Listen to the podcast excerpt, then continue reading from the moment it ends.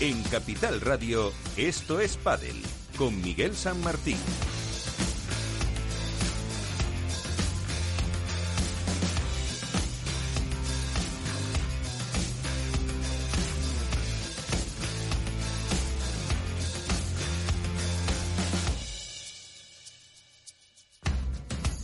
Muy buenas noches, otra vez estamos aquí los del Padel para eh, pues contar, eh, después del especial que hicimos la semana pasada con la presencia de periodistas de varios países, este inicio de Premier Padel que ya se está disputando en Qatar, pero también hay que analizar qué pasó en la prueba de World Padel Tour de Vigo, que nos dejó un triunfo a la tercera bala vencida en chicas de Paula José María y Dari Sánchez frente a las eh, número uno, Alex Salazar y Gemma Triay, y el triunfo en chicos de Paquito Navarro y Martín Dineno, el primer, si no me rectifica en unos minutitos, en unos segundos, eh, Iván Hernández contra Pared, que la primera vez que ganan Paco y Dineno a un torneo frente a Galán y Lebrón.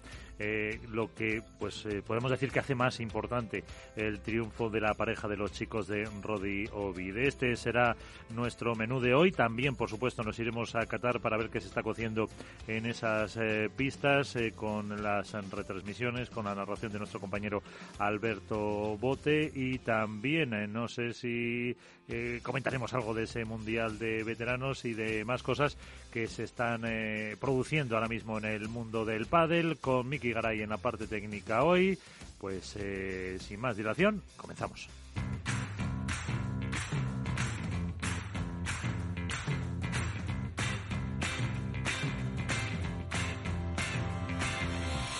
Así viene la actualidad con Contrapared. Iván Hernández, eh, muy buenas noches. Eh, con, ¿Cómo estamos? Lo primero. Pues muy bien, buenas noches Miguel, aquí estamos, con muchísima información, una semana de, mucha información, no solo de Reus, de todo lo que está pasando en el mundo del pádel, porque nunca más, nunca mejor dicho, está más que globalizado, tenemos cuatro frentes abiertos de, torneos de pádel y bueno, pues eh, empezando por, por Reus, pues hemos estado allí el viernes, sábado y domingo, estuvimos presentes acreditados por Capital Radio. Gracias de nuevo a World Pile Tour por concedernos esta acreditación.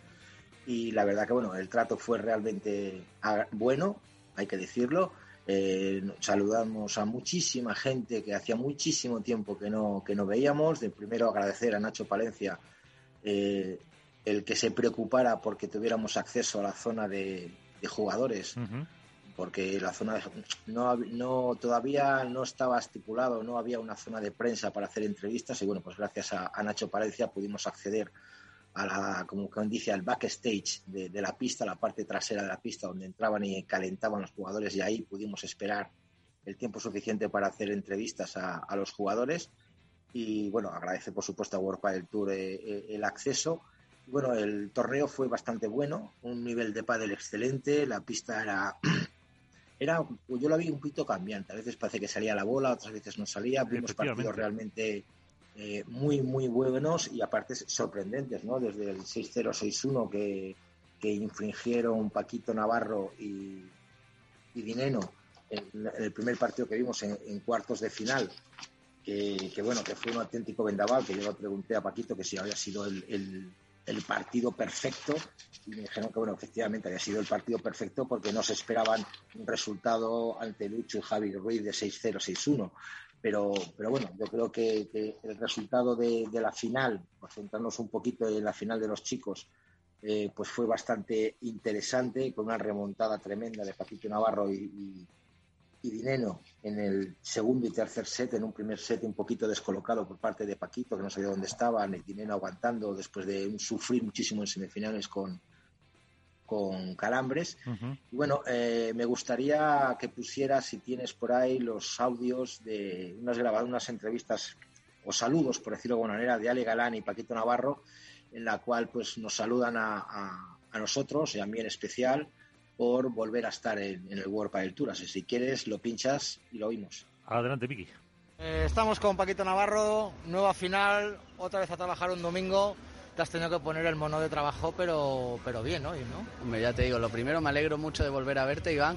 Vale, eh, ¿partido fácil, partido perfecto o partido engañoso? ¿Qué tal, Iván? Me alegra verte después de tanto tiempo por aquí. ¿Cómo estás? Ahí están. Eh, ¿cómo, ¿Cómo te esperaban? Bueno, pues la verdad que sí, que, fue, para muchos jugadores fue una auténtica sorpresa el volverme a ver allí. Solo tengo estas grabaciones, pero me quedo con el mensaje también de, Pablo Lima, me, quedo bien con el mensaje de, Daniel Sánchez Gutiérrez, con Agustín Tapia, de que se alegraron mucho de, que volviera contra pared a estar dentro del circuito profesional de pádel a, comentar, a ayudar, a, a respetar absolutamente todo. Está claro que, por ejemplo, a mí la organización me dijo que a la hora de hacer las entrevistas no preguntar absolutamente nada de Qatar, porque el tema estaba realmente calentito y, muy, muy a fuego. Yo obviamente lo respeté, yo solo fui a hacer el trabajo periodístico del, torneo como tal, a preguntar sobre los partidos, sobre las bolas, sobre la pista. Y bueno, creo que todos los jugadores se, comportaron de una forma educada y el World del Tour obviamente que también. Y pasando a las chicas, bueno, las, las chicas, la final fue la tercera vez que se encontraban Gemma y Ale junto con Ari y Paula. El primer set fue 7-5 para, Ari y Paula, mucho más eh, costoso, por decirlo de alguna manera, con una Paula por orden de Miguel Estoril más retrasada para, para, sujetar más a Alejandra Salazar en sus bandejas y en sus golpes fuertes. Eh, Ari Sánchez se adelantó un poquito más para pillar a contrapié y a, y bote pronto las bandejas y los rulos de, de Gemma, que fue realmente un resultado realmente espectacular. Eh, tuvo un problema Alejandra Salazar en el segundo set que tuvo que llamar al médico a pista porque para tomar la tensión parecía que decía en la pista. Yo, por ejemplo, nosotros estábamos en una parte, en la parte alta del pabellón y hacía muchísimo calor. En cambio, bajabas luego a la zona de, los jugadores y hacía como más frío. Entonces, no sé si esos cambios de temperatura pues pudieron hacer lo que comentábamos antes, ¿no? la pista a veces parecía muy lenta, otras veces parecía muy rápida, la bola salía mucho, no sé, yo creo que, bueno, estuvo muy bien. Me encantaría, por ejemplo, pues eso, destacar la final de, Paula en cuestión eh, de organización, de táctica, respetando mucho las, indicaciones de Miguel Echeverri, eh, que fueron muy consistentes en ataque, mantenían a, Ale atrás y, yo creo que, fue un partido que estuvo muy, muy, muy preparado. Como punto a mayores, me encantaría dar el, un aplauso enorme a las hermanas Sánchez Arayeto por llegar a semifinales de nuevo, Miguel. Qué Creo que fue impresionante el juego que realizaron contra Gemma y Ale, la cual las estuvieron contra las cuerdas, porque hay que decir que fue un 6-4. El segundo set las enchufaron un 6-1 las gemelas. Ah, perdón, eh, perdón, el 6-4 ganaron las gemelas, en el segundo perdieron Alex y eh, ganaron Alex eh, y Gemma 6-1 el tercero 6-3, pero yo creo que el resultado, como aquí sí que fue engañoso porque fue una lucha tremenda. Las Salayeto están a muy buen nivel, es la segunda semifinal que consiguen este año. Yo creo que alguna sorpresa van a dar mucho más este año. Eh, otras cositas que tenemos en el mundo del pádel, obviamente eh, el, mundial de, el Mundial de Veteranos. Hay que contar que España está celebrando el Mundial de Veteranos nada más y nada menos que en Las Vegas. Y bueno, pues eh, yo creo que, hay que contar que España está clasificada en el grupo 1, que está con España en masculino. ¿eh? Vamos a hablar en masculino, está con Chile, Gran Bretaña y Francia. Ayer eh, el grupo, los chicos ganaron 5-0 a Gran Bretaña. Y hay que decir, ya sabes que siempre me toca, me, gusta dar un toque castellano, que tenemos a un vallesoletano en, en la selección, a Coco Menéndez, que pues bueno, ganaron su partido 6-0 6-0 y las chicas están encuadradas en, el grupo A también, junto con Uruguay, Brasil y Francia, y ayer mismo ganaron 3-0 a Brasil. La diferencia entre los chicos y chicas, las chicas juegan a tres partidos, los chicos juegan a cinco partidos, y hay algo que me gustaría intentar saber, no sé, lo he intentado buscar, tengo que hablar, intentar ponernos en contacto con Nacho de Padelazo, porque no he visto a ningún jugador español, ninguna jugadora española inscritas en los cuadros Open del, del, Campeonato del Mundo. Yo no sé si es porque han decidido no participar o no jugar y solo dedicarse a la selección, pero no tengo, por lo menos yo he estado buscando en los cuadros y no veo ningún jugador español ni español apuntado en los cuadros. Más cosas que te quiero contar. Bueno, hemos empezado ya la guerra, por decirlo de alguna manera. Premier Padel ha arrancado, los jugadores han tocado bola y eso significa que World Tour empezará a tomar sus medidas correspondientes con los jugadores. Veremos Respecto al para- torneo de, de pádel, espectacular. Las instalaciones ya estaban creadas del, World- del circuito de pádel del Mundial. Veremos, lo que dice mucha gente. Estas instalaciones ya estaban organizadas del Mundial. Estas instalaciones las vamos a tener en otros major que va a haber en la Premier, dígase Nueva York, dígase Londres, dígase París, dígase Roma, o van a tener que montar todo esto en otros sitios. Yo lo dudo. Serán otras instalaciones distintas. Yo creo que el Sí, trato claro, de los jugadores. claro, según la ciudad donde vayan, yo creo. sí. Vamos, yo creo que están aprovechando las instalaciones que tenían Sí, en- sí, sí, del Mundial. son las mismas del Mundial. son las mismas En la sede de la Federación Catarí de Tenis. Efectivamente, eh, el estadio principal donde retransmite nuestro compañero Alberto Bote, que desde aquí le mandamos un saludo, eh, es espectacular, eh, con más de, de, de- de 10.000 personas en ese estadio, tiene que ser increíble. Un detalle significativo, 15, más de, 12, más de 12 cámaras principales en la pista central, o sea, tenemos puntos de vista de, lo- de los puntos desde arriba, cenitales, desde arras de suelo, desde, desde casi desde los baños de los de- de- Sí. de, de la pista central. Tenemos streaming en directo con Live Score en cinco pistas. Ayer yo estuve con la pantalla con cinco pistas viendo a Álvaro Cepero, a Sergio Alba, a, a Stupa, al Chablique Sí, de Valladolid, a Beluati Moyano estuve viendo yo. a Beluati Moyano también, que sufrieron un 7-6 Sí, sí. en el primer set. Entonces, bueno, pues la retransmisión, la calidad, las estadísticas, eh, yo creo que eso es un, antes y un después en el mundo del pádel que veremos a ver. Vale. Veremos a ver si todo eso lo mantienen. Porque no es lo mismo hacer todo esto, estas retransmisiones en la sede principal de Bench Sport, como quien dice, y trasladar todo este mare magnum de, de- prensa a otros países. Veremos a ver. Pues si te Eh, parece, eh, luego hablamos de eso y escuchamos entrevistas que has hecho en, en Vigo a las eh, ganadoras. Sí, tenemos, sí, verdad, eh, no me acordaba, efectivamente. Pues si te tenemos parece- entrevistas con Ari y con Paula sobre la final que, que ganaron. Vamos a escuchar casi. Empezamos con Nari Sánchez Fallada. Bueno, estamos con la campeona de Vigo después de tres finales, nunca mejor dicho, la tercera va la vencida. ¿Sensaciones después del primer título del año? Bueno, ni, ni la tercera, creo que llevamos un montón de finales. finales, este un año montón- sí. la tercera de este año. Estamos muy contentas. Ayer preparamos el partido y ha salido todo tal cual lo, lo planeamos. Eh, creo que tanto Paula como yo hemos hecho un partido casi perfecto y es la única manera de ganar a las número uno. Creo que, que Paula, lo he dicho en la entrevista, eh, ha jugado de una forma increíble, súper inteligente, eh, controlando los tiempos y siendo picante cuando lo necesitábamos. Así que nada, súper felices y con ganas de seguir trabajando para, para seguir mejorando. El cambio también ha estado quizá en que tú has estado muy atenta a los rulos de, de Gemma, Paula manteniendo atrás a Alejandra.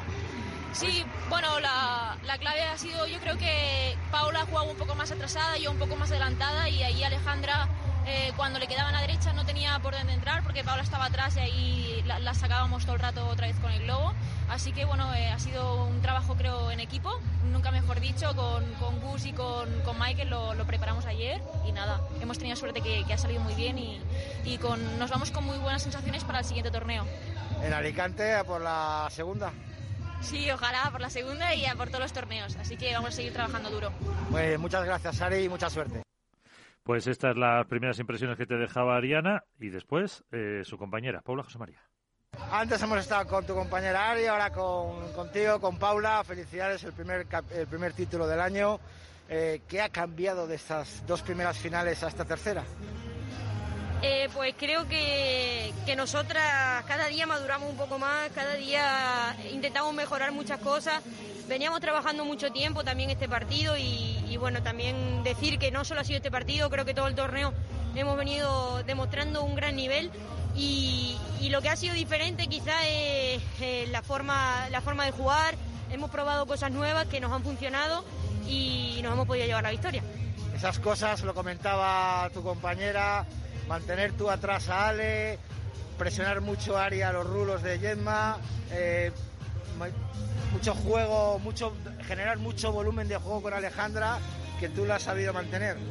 Sí, eh, creo que siempre me dicen que soy una jugadora como explosiva, como que, eh, Hoy que siempre sabido está atacando. atrás, ¿no? Y, y creo que ya lo vengo haciendo muchos torneos, pero hoy se ha podido ver quizá un poco más que, que también soy una jugadora que defiende, que te arma puntos. Eh, así que creo que eso es un objetivo cumplido de este partido y, espero cada día pues eso, completarme más, tanto adelante como atrás. Y, nada, eh, así... Que a Paula como, como Paula Dinamita, sí, creo que, que es tan agresiva, el ver esa faceta hoy más retrasada, más de sí, generar creo que en algunos momentos sí que sale siempre la dinamita porque eso está ahí, el ser una jugadora explosiva, entro, hago cambios de ritmo, pero bueno, también creo que he demostrado que sé jugar lento, que también controlo la pelota y, bueno, pues muy contenta, la verdad. Bueno, pues muchísima suerte para, para Alicante y para el resto de la temporada. Pues muchísimas gracias. Pues ahí está lo que te decían las eh, dos chicas. Luego esperamos hablar con alguna de ellas. Eh, ¿Algún apunte más para terminar, Iván?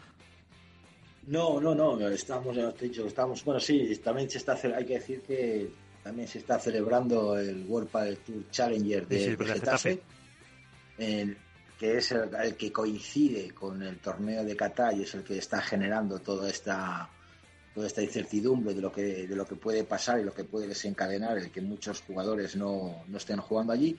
Y un apunte respecto a, a, la Premier Padel Miguel.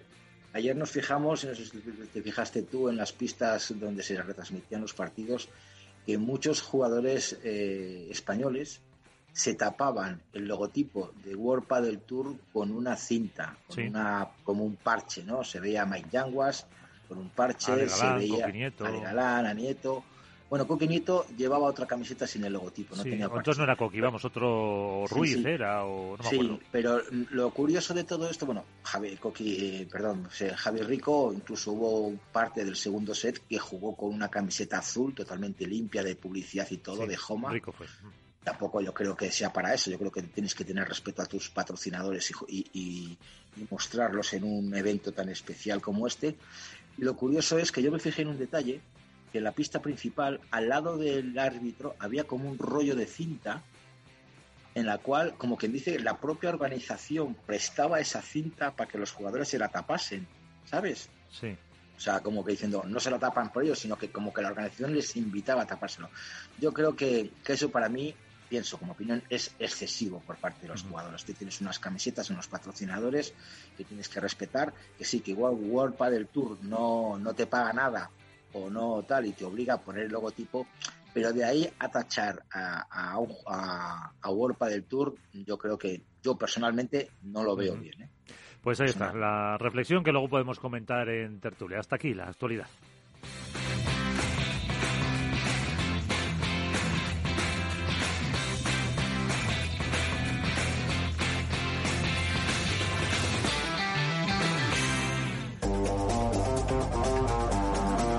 Hoy estás aquí y mañana... En cualquier parte. Llega a Capital Radio el primer programa sobre el metaverso de la radio. Todos los lunes, de 2 a 2 y media de la tarde, nos desplazamos por las ondas a diferentes universos con Selena Niezbala y el equipo de La Frontera VR. Sintoniza Metaverso en la Frontera y teletranspórtate con nosotros.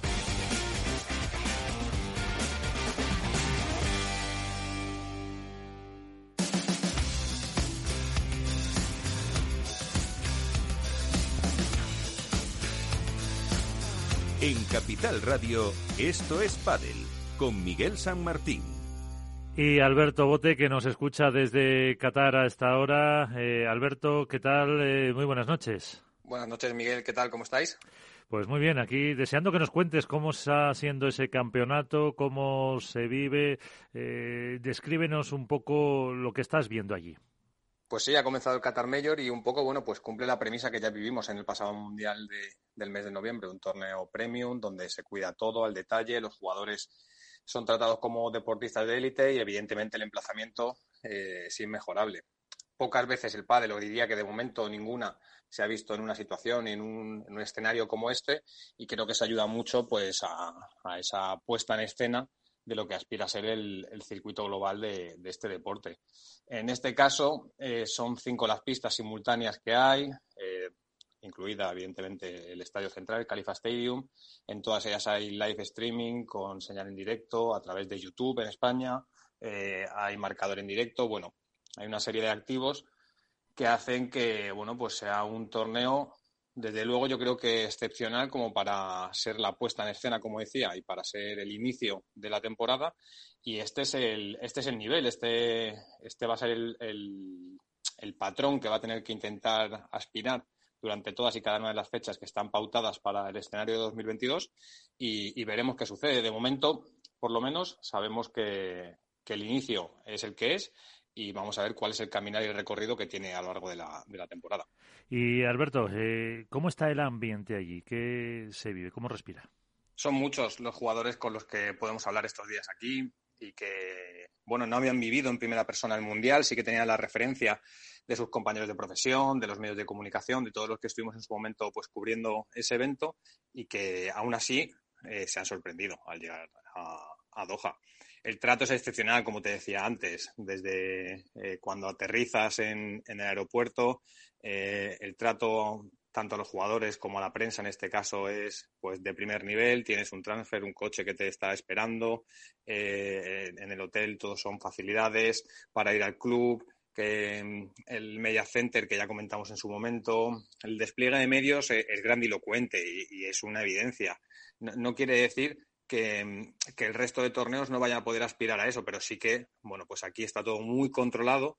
Eh, son ya, diríamos que, bueno, pues más que expertos en, hacer eventos de gran magnitud y, se nota, es algo que se nota eh, porque cuidan los detalles, porque saben exactamente cómo llevar un evento de principio a fin y, además se convive con ese ambiente diferente en el que los jugadores, por un lado, eh, parece que comienzan a estar aliviados en cierta medida porque el proyecto ya es real, ya es tangible y por otro, bueno, pues que ven que, el, el, pádel se abre, el pádel se abre a nuevas iniciativas y que, y que esto pues no ha hecho nada más que comenzar.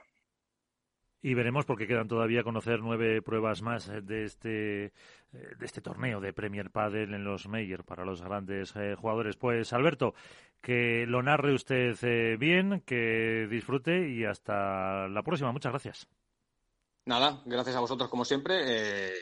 La semana que viene espero estar allí con vosotros, ahora que estoy en Doha, y e intentaremos analizar un poquito más qué ha sido el plano deportivo, que sabes que a mí siempre me encanta, de este, de este Qatar Major, que seguro que nos va a dejar grandes sorpresas y grandes titulares deportivos en las próximas jornadas.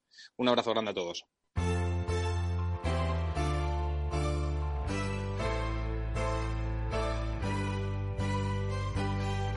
En esto es comienza el debate. Habrá tiempo para hablar de Qatar en los próximos minutos, pero si os parece, vamos a centrarnos un poco más en lo que pasó en Vigo, que vivió de enviado espacial ahí Iván Hernández y también con Mónica Montes, la víbora del pádel. Mónica, ¿qué tal? Muy buenas. Hola, buenas noches, muy bien. Muy bien. Eh, con Iván hemos analizado un poco antes esas eh, partidos, esos triunfos, esas eh, novedades que dejó Vigo. Y yo antes, y bueno, ahora, habláis también, eh, Iván, decías una cosa antes que me ha parecido interesante sobre la pista. Ahora lo preguntaremos a nuestra protagonista, pero había veces en que los jugadores sacaban la bola muy fácil y otras que parecía imposible. Y se hacían puntos eh, eternos. Yo me acuerdo en semis, eh, ¿contra quién jugó Paquito en, semis? No me acuerdo ahora de dinero, que fue el de los calambres. sí, eso, que el de los calambres, de, que es que, vamos, no había manera de sacar en un set y en el siguiente salía, no sé, me pareció, y, cuando has hecho el apunte eh, me, ha resultado curioso porque hubo eh, puntos eternos, además, en, en, ese, en ese partido. Eh, no sé cómo lo visteis, o ahora lo comentamos, pero vamos a saludar ya a nuestra primera invitada, a la que hace poco hemos escuchado unas palabras que te decía a ti, Iván, en la zona de prensa en Vigo, y también que poquitos días antes del torneo hablaba con nuestra compañera, con Mónica Montes también, en ese programa que hace en, Radio Marca Baleares con el, con el negro. Eh, Ariana Sánchez, ¿qué tal? Muy buenas. Hola, buenas, ¿qué tal? Pues eso, pues ya soy yo. Está Iván Contrapared, eh, que lo viste en Vigo, y Mónica Montes. Eh, y, cuántas veces te han dicho ya eso de la tercera bala vencida? Bueno, pero es es de este año, porque realmente habíamos podido ya, llevamos seis finales. Ya, bueno, pero eso no cuenta, eso era otro año. bueno, no, o sea, muchísimas veces y, y estoy feliz de que se, de, que se cumpla ese dicho. Sí, y ahora eso, eh, se puede decir ya, eh, no hay quinto malo, ya avanzando los dos próximos torneos. Bueno, ahora eh, vamos a seguir trabajando. Sabemos que hemos, hemos dado un paso importante para nosotras pero también sabemos que tenemos que seguir trabajando porque ellas son los número uno y, van a intentar ganar los torneos. ¿Qué ha cambiado? Eh, ¿Qué ha habido de diferente en este partido de Vigo respecto a los anteriores? Bueno, pues yo creo que la clave fue em, que preparamos el partido súper bien eh, prácticamente. El sábado por la tarde nos juntamos con, con Michael y Paula, y bueno, y Gus, que, no estaba ahí, pero por teléfono. Eh, planteamos, cada una dijo como lo que pensaba, como creía que teníamos que, que jugar y, y, dejamos todo super, todo claro, todo súper apuntado, de que si pasaba una cosa hacíamos esta, si pasaba otra pues cambiábamos y yo creo que teníamos las cosas súper claras y tanto Paula como yo estamos, estábamos convencidas de lo que habíamos preparado y al final creo que se vio todo reflejado en el, partido, salió tal como habíamos planteado y sobre todo que conseguimos estar concentradas desde el minuto uno hasta el final. Es la única forma que hay de ganar a, a Mayales. Eh, antes, eh, Iván también habló, con, tu compañera, con Paula, y, apuntaba eh, ahí uno de los de las claves de esos puntos, yo creo que de la estrategia que planteasteis, el cómo se mantenía atrás en el cruzado Alejandra con, con Paula, que le costaba, la, tenía ahí arrinconada muchas veces.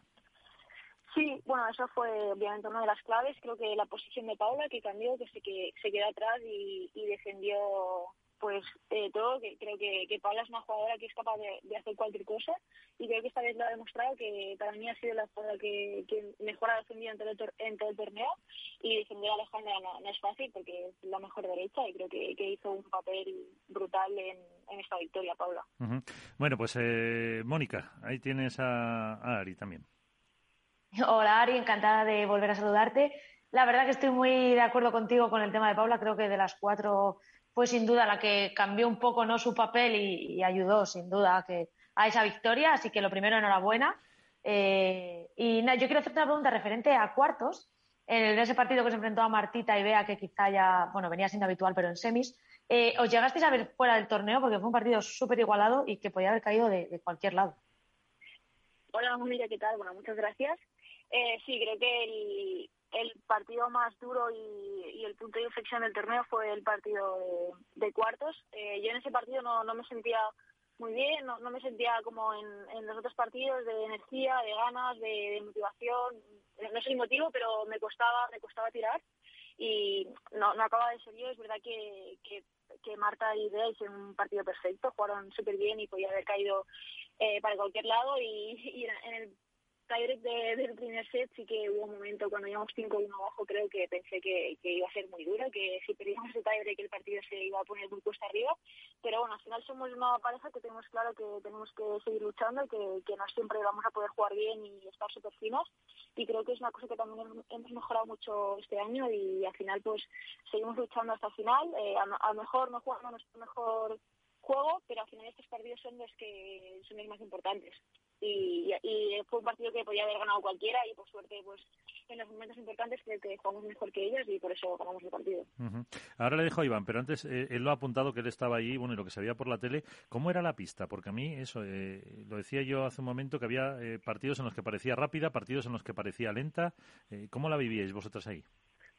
Sí, la pista estaba, bueno, estaba como, como de red, así lentita, lo que pasa es que en el pabellón había aire acondicionado y cuando estaba ahí así más el aire pues salía más. Y a lo mejor sí que los partidos de la primera hora, como por ejemplo creo que, que los cuartos contra Marta y Bea jugamos a las nueve y media y luego eh, la final, la semis la final también en la primera hora, que a lo mejor el pabellón estaba un poco más frío y aún no se, no se notaba tanto ese calor y entonces la bola salía un poco menos. Pero sí que es verdad que luego se veía en, en los chicos o en los partidos por la tarde, por ejemplo, las semis de, de, de Majo contra Ale, que, que sí que salía un poco más. Pero es más por el tema de, del horario y, de, y del tema del calor. Iván. Sí, sí, eso es lo que... Hola Ari, buenas noches. Hola.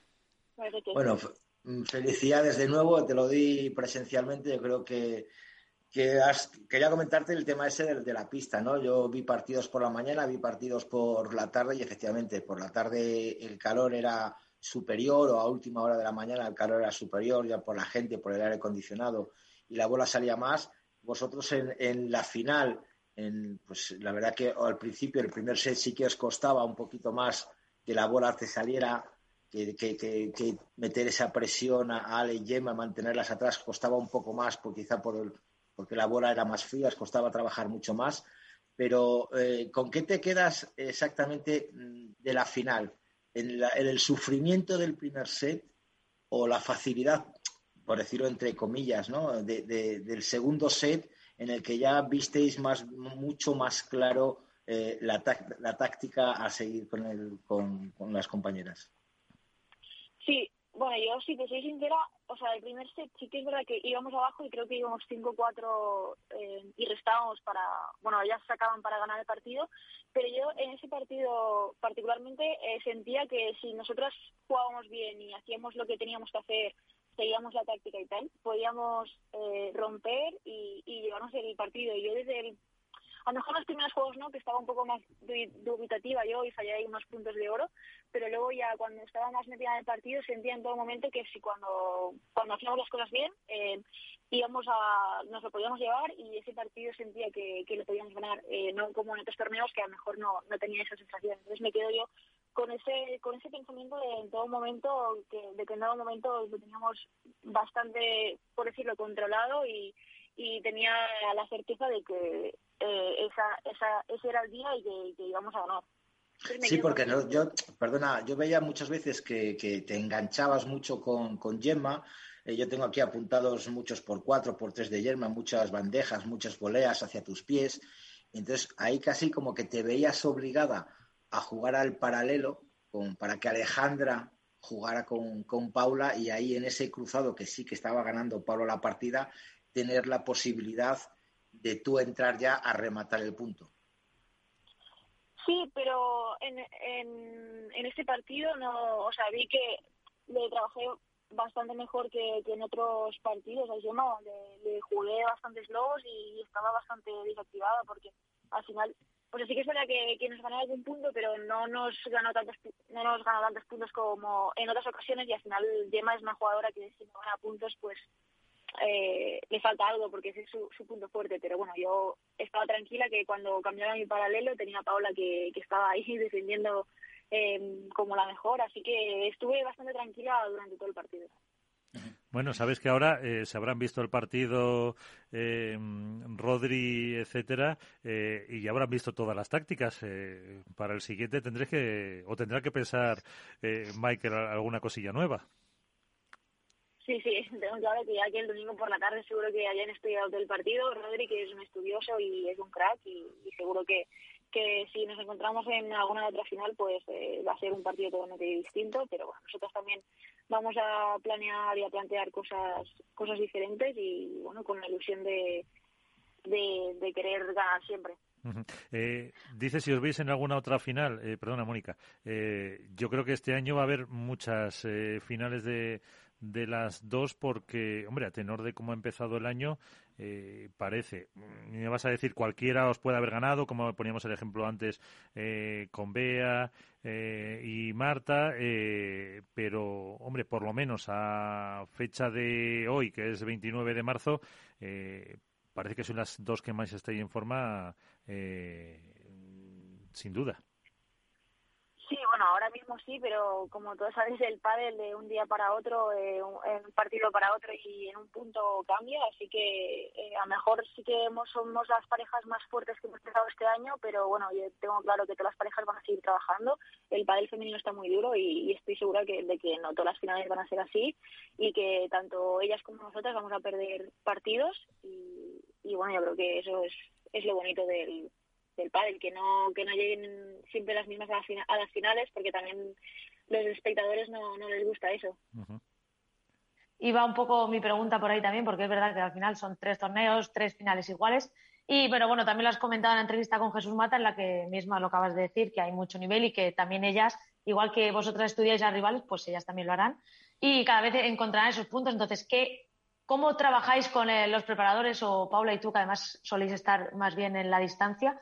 Ese, esa, ese punto de sorprender o por dónde creéis que podéis mejorar para, para no ser la misma pareja y que no os pillen el truco y poder seguir ganando partidos que aunque el padre sea muy variante, entiendo que estaréis encantadas de llegar a las finales, claro.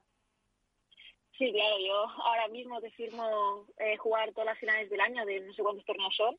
Eh, ojalá sería una muy buena señal. Pero bueno, nosotras, eh, como todas las jugadoras, pues eh, estudiamos a, todas y, y, al final lo importante es que tenemos mucho que mejorar. Yo, por ejemplo, puedo ser mucho más agresiva, que quiero tengo que ser. Paula es más agresiva y le faltaba un poco la defensa, que creo en este torneo ha demostrado pues que, que está trabajando muy bien y que puede mejorar muchísimo aún. Así que nada, lo, bueno es que tenemos muchas cosas a mejorar y lo tenemos clarísimo con todo el equipo. Eh, hacían referencia, eh, Mónica, a la entrevista que te hacía nuestro compañero Jesús también en, en eh, Marca, y, ahí el titular que dicen es, no me gusta ver un torneo solo masculino, querría estar en Doha también. Eh, bueno, y Iván y Mónica y yo también, aunque Jesús y Alberto sí están, sí están por allí. Eh, ¿cómo, lo, ¿Cómo lo veis eh, ahora mismo eso de, participar las chicas en el torneo de la, de la FIP? Bueno, yo principalmente tengo muchas ganas de, de participar. En la entrevista he dicho que espero que, que más pronto que tarde pues se llegue a un buen acuerdo entre QSI, FIP y, y las chicas y que podamos estar sé que ellos obviamente quieren, quieren a las chicas. Eh, yo soy la primera que, que quiero jugar y sé que muchas eh, compañeras también, pero bueno, tampoco hay que tener prisa eh, y, hay que, que, ir viendo todo bien. Es verdad que, que tenemos ganas de jugar y que, que no me gusta ver un torneo solo masculino porque yo no consigo el, el pádel sin, sin las chicas o los chicos. Yo creo que el pádel es fuerte si, si vamos si estamos los dos. Por supuesto. que se complementan a la perfección y, bueno, me pone triste que, que no podamos estar eh, las chicas por, por A o por B, eh, no por ellos porque ellos lo, eh, nos quieren, así que nada, espero que y deseo que, en el próximo estemos. Ari, yo quería preguntarte respecto a este tema de, del Qatar y del QSI, ¿crees que el hecho de que World del Tour haya igualado los premios entre chicos y chicas haga que la Asociación de Jugadoras de Padel se inclinen más por World Padel Tour que por USA? No, yo no creo que,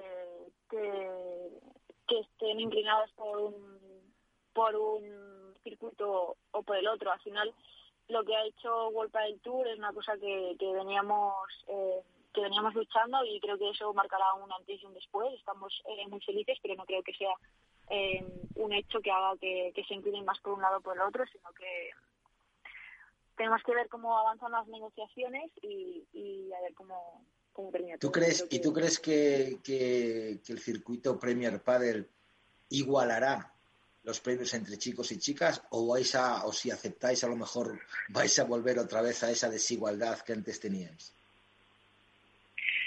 yo eh, no sé exactamente si, si, si van a igualar, eh, no, o sea, no, no tengo información de eso, pero bueno, ojalá ojalá que sí, yo creo que, que ellos eh, son los primeros que, que quieren eh, la igualdad y dar las mismas oportunidades a los chicos y a las chicas. Y bueno, eh, tenemos que ir viendo cómo, cómo avanza todo, cuáles son los siguientes pasos y, yo creo que, que sí que van a, que van a igualar. Pues eh, lo veremos, porque además tampoco hay eh, ningún mayor de estos anunciado de Qatar todavía. Si no me contradice Iván o Mónica, no hay ninguna fecha nueva. Así que, que, también tenéis ahí un poco de más de margen para, para que la asociación de las chicas eh, se decida y para enfocar a Alicante, donde tenéis que, que, mirar ahí esas nuevas, esas nuevas tácticas que, que, tenéis que ir preparando. Y para poder molestarte otra vez y para, para felicitarte. Ariana Sánchez Fallada, muchísimas gracias por estar con nosotros. Enhorabuena y que, pues si puedes descansar estos días, descanses un poquito. Bueno, muchas gracias a todos. Un abrazo.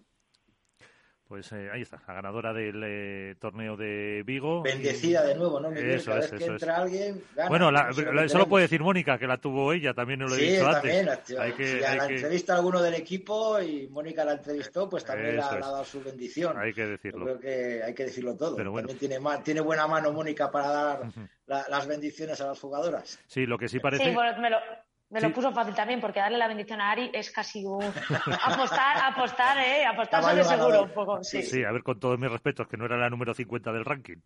Efectivamente. O sea que, por eso digo, y no por quitarle mérito a Mónica, ni mucho menos. Eh, pero lo, por lo que decía, eh, no sé cómo lo veis vosotros dos, sí parece que las chicas, eh, y por lo que decía en Marca, se inclinan a, al torneo de, de la FIP, de, de jugar este, este, torneo, de simultanear los dos torneos. Lo que pasa es que también pues eh, queda un poco de incertidumbre el no saber cuándo será el, el, próximo. Y fijaros que después, estuve mirando el calendario, después del de Alicante ahora, hay dos semanas largas hasta el siguiente, que es en Bruselas, que, que yo pensaba que era uno de los huecos que iban a, a aprovechar para, para encajar ahí, incluso con margen de tiempo entre, entre uno y otro. A ver, sí, yo... Ay, perdona, perdona. dale, dale, dale, tú, dale tú, Mónica, que sabes más que esto de chicas. No, iba a decir que es verdad que hemos oído a, las que están más altas en el ranking, como han sido Gemma con Alberto, Ale, Ari ahora, hablar de eso, de que les encantaría estar allí, pero si no se ha llegado a un acuerdo es porque tan claro no lo tiene. Tanto hoy como yo cuando hablé con Ari la semana pasada, creo que hay bastante gente, o sea, bastante chicas que no deben querer salir de golpe del Tour que no deben pensar que la FIP es la mejor opción, porque si no, ahora mismo las estaríamos viendo en Doha si tan claro lo estuvieran teniendo. Entonces, no me llega a quedar a mí claro el que, no sé, creo que hay bastantes dudas y más bien creo que son menos las que quieren irse a ese torneo, bueno, irse, participar en ese torneo de QSI, porque si no, mm, no me cuadra, no entiendo el por qué entonces no lo han hecho. Y respecto a ese espacio, sí que era una buena oportunidad, pero creo yo que ya irían tarde, ¿no? A no, sí, ya no anunciarlo porque Vigo, o sea, Alicante, perdón, en la semana que viene, que por cierto iré. Allí estaré de, miércoles a domingo, aprovechando un poco las vacaciones. Así que, así que bueno, con ganas también de seguir viendo esto en World del Tour, pero bueno, es una pena que se ensucie un poco por lo que está pasando con Doha. Yo lo, poco que pude eh, sonsacar a, fuera de, micro, por decirlo de alguna manera, a, jugadores, vamos, a jugadoras o, o a entrenadores, es que la intención que tienen las chicas es de quedarse con World del Tour. Ahora bien, la de gran diferencia del por qué a lo mejor de esa decisión es lo que le he indicado hoy, o he intentado sonsacar a Ariana Sánchez Fallada, es la, desigualdad a la que creo que volverían a tener con los chicos. Yo creo que, que QSI, no sé yo si llegaría a apostar por la igualdad de premios en chicos y chicas. Pero son mayores. Yo, yo creo que no. La cuestión, la cuestión es lo que yo creo que, perdona Mónica, que es lo que vas a decir tú. Si el premio de World del Tour es mayor o menor que la oferta que tengan las chicas de QSI, aunque no les iguale con los chicos, que yo creo que no les va a igualar, porque mm, como hace poco también hubo en, ATP una discusión en los tenistas, chicos y chicas, eh, y, cobran más los chicos que las chicas. La cuestión es esa. ¿Cobras más que en World del Tour o yéndote a la FIP? Ahí está, ahí está. Me refiero que, que si, si hablamos de Major y estamos hablando de un price money de medio millón de euros, si hay medio millón de euros para los chicos, entiendo que tendría que haber medio millón de euros para las chicas. Ahora, si ahora los Major resulta que a las chicas también las quieren, como supuestamente así es, pues solo las ofrecen 200.000, que es superior tres veces a World del Tour, vale, acepto al pulpo como animal de compañía, voy a ganar más, pero vuelvo a tener otra vez la desigualdad que tenía antes. Es ahí al punto que yo voy. Entonces, a lo mejor ellas prefieren quedarse con World del Tour, ganar más dinero, porque están ganando ya cuatro veces más de lo que ganaban antes, y están en un sitio que conocen, que se, las, que se desenvuelven bien y que saben que, va a seguir adelante. Porque todos sabemos el QSI, vale, es una, es una apuesta del jeque del PSG, que, es una apuesta que supuestamente va a futuro, que, que, va, que este año tiene 10 pruebas, al año que viene 10, al año siguiente 24, pero todos no sabemos si va a durar o no va a durar. Recordemos la, la, apuesta que hizo Fabrice Pastor. Eh, hizo una apuesta muy fuerte, muy fuerte, luego vio que no había repercusión y se retiró y se hizo su torneo aparte con menos, entre comillas, calidad o menos representación. Entonces, esto yo creo que a veces mm, hay gente que me lo dice, bueno, es que esto a lo mejor puede ser un antojo, un antojo de, del jeque, y dice, yo he jugado al tenis, he jugado al pádel, me gustó mucho el ambiente del pádel, pues voy a organizar torneitos porque me gusta. Eh, hay que ver la marca World Padel Tour, lo que ha gestado, lo que ha generado, lo que ha movido y lo que puede mover Premier Padel. Premier Padel sí mueve mucho dinero. Vamos a ver las instalaciones si van a ser las mismas que en Qatar que en otros major. Recordemos que hay una empresa ah, española que quiere hacer un torneo de 500 de 1000 puntos en, Madrid, del torneo de Premier Padel.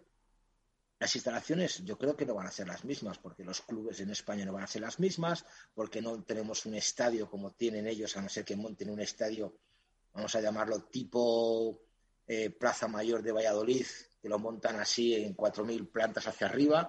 Entonces, a lo mejor eso sí, pero hay que, hay que ver eh, la parte de las chicas y la parte de los chicos. Claro. Y otra cuestión es también, eh, ya de cara a futuros, y parece que los chicos, bueno, parece, están de hecho decantados por la oferta de Premier Padel, si World Padel Tour, eh, empresa, sería sostenible solo con las eh, chicas.